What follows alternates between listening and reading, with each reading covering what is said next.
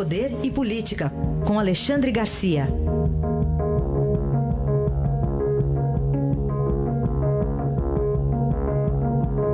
Alexandre, bom dia. Bom dia, Raíssa. Bom dia, Carolina. Bom dia. Vamos começar com um assunto que vem lá de maio, junho e foi parar no Supremo Tribunal Federal, né? A, a multa contra as transportadoras na época da greve dos caminhoneiros, Alexandre. Pois é, em primeiro lugar o registro, né? Onde é que se viu Suprema Corte de um país tratando de multa para caminhoneiro? É um, é, é um negócio assim de deixar todo mundo boquiaberto, né? Já trataram de sabor de cigarro e por aí vai, né? Aquela aquela questão lá que foi mal, muito mal resolvida lá em Roraima, da reserva Raposa Serra do Sol. Agora estão ah, decidindo sobre a multa. Tentaram ontem, acho que foi a última rodada, ninguém mais aguenta essa discussão, né? A, a ministra-chefe da Advocacia Geral da União mesmo presidiu a sessão. É um total de 700 milhões de multa para 151 uh, transportadoras, o que dá uma média aí de 4 milhões e 600 mil para cada uma. Mas é só média, algumas têm mais, outras têm menos. Né?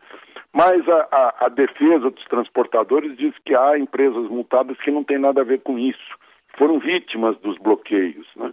Tem, por exemplo, o caso de um supermercado que alega que foi multado, mas o caminhão dele, que foi buscar eh, eh, mercadoria na Ceasa, é que estava bloqueado lá no, no, né, num desses bloqueios em estradas aqui no Brasil. Né? Foram 11 dias de maio, foi, as consequências foram terríveis para o país, pegou a agropecuária, pegou a indústria, pegou o comércio, pegou a distribuição de, de, de encomendas, né? pegou até a mesa das pessoas, porque começou a faltar, a faltar alimento, né?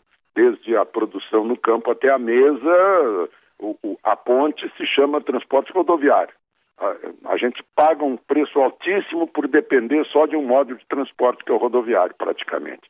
O país desse tamanho não tem ferrovia, abandonou a cabotagem, não aproveita as hidrovias, né? Essa é a lição a tirar, mas eu não sei se os estrategistas, os planejadores do governo estão pensando nisso.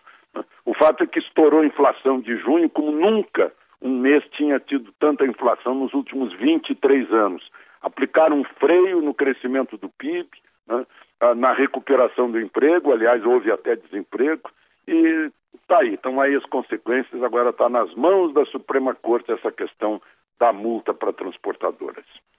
Bom, enquanto isso, o TSE chamou para sexta-feira agora, amanhã, é, um dia depois do prazo final para o envio do TSE da defesa do ex-presidente Lula, né, uma sessão extraordinária para decidir o que, que vai acontecer sobre esses pedidos de registro. Pois é, é... não saiu assim uma agenda oficial, mas está todo mundo imaginando que é exatamente a questão Lula. Né? No sábado começa a propaganda eleitoral do presidente, mas a, a, a dos demais começa amanhã. Isso. Então essa urgência essa convocação extraordinária, normalmente não há sessão às sextas-feiras, como a gente sabe, né, os que conhecem Brasília sabem que sexta-feira o poder público dá um, dá uma ré, né, os, os legisladores já foram embora, né, o, o, não há grandes sessões eh, eh plenárias uh, na, nas cortes, né, mas, enfim, primeiro lugar, uh, vão ter que decidir sobre a candidatura Lula. Está lá em duas leis, a lei das inele inelegibilidades e a lei da ficha limpa. Ele está preso por corrupção, condenado em duas instâncias por corrupção. Essa, esse é o fato que vão ter que examinar de cara.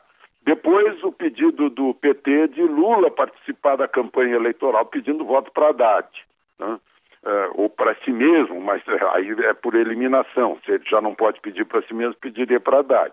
Pode gravar programa televisivo dentro da, da prisão, né? ou dentro daquela cela especial onde ele está. Né? Vão ter que decidir isso na sexta-feira, enfim, amanhã. Né? E aí já, já limpa um pouco o, o, o caminho, porque o que o TSE tá, uh, uh, detestaria é ter que anular os votos que forem dados a Lula, porque foi tomada uma decisão muito tarde e ele chegou a concorrer aparecendo o nome dele na urna, foto e, e ainda subjúdice. Né?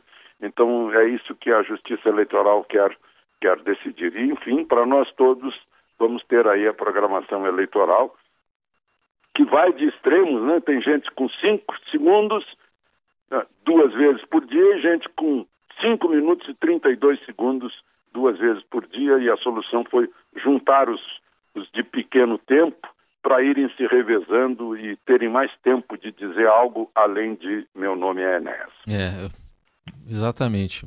Até porque com aquela ênfase, acho que só o doutor Enéas mesmo seria capaz, ninguém mais, né? Pois é, o pior é que eu, eu, fico recebendo discursos e manifestações de Enéas, que já morreu, é. e, e fico arrependido de não ter votado nele. Alexandre, é, vamos falar de um outro assunto que está tá começando a ficar no radar já, mas esse ano vem mais tarde o horário de verão, né? Vem mais tarde exatamente por causa da eleição, da possibilidade de segundo turno.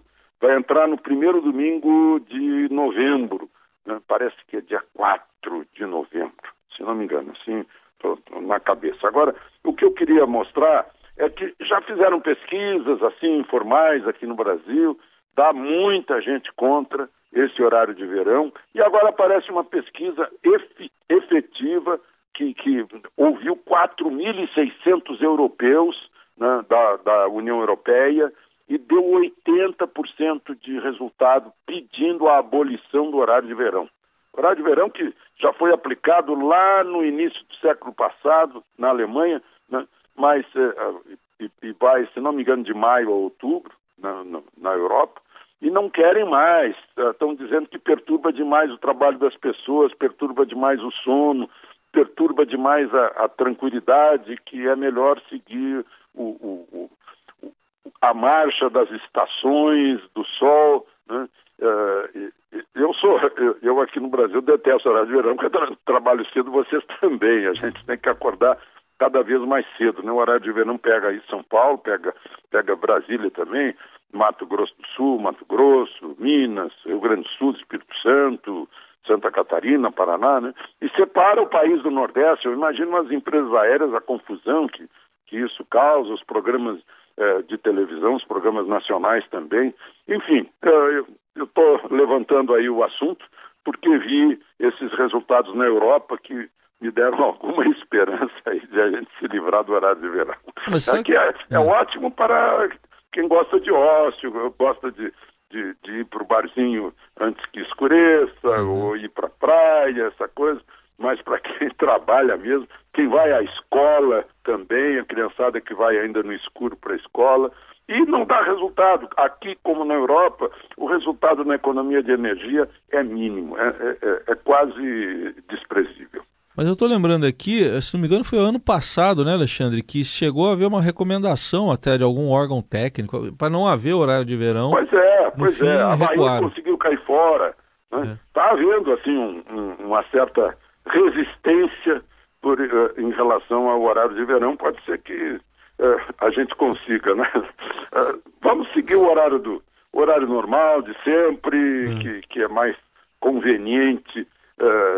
Eu acho que o desgaste humano que provoca uh, o fato de a pessoa ter que acordar mais cedo e acabar dormindo mais tarde, ou seja, tem menos sono, o desgaste disso na produtividade, uh, o sono é essencial para o desempenho do ser humano. Né?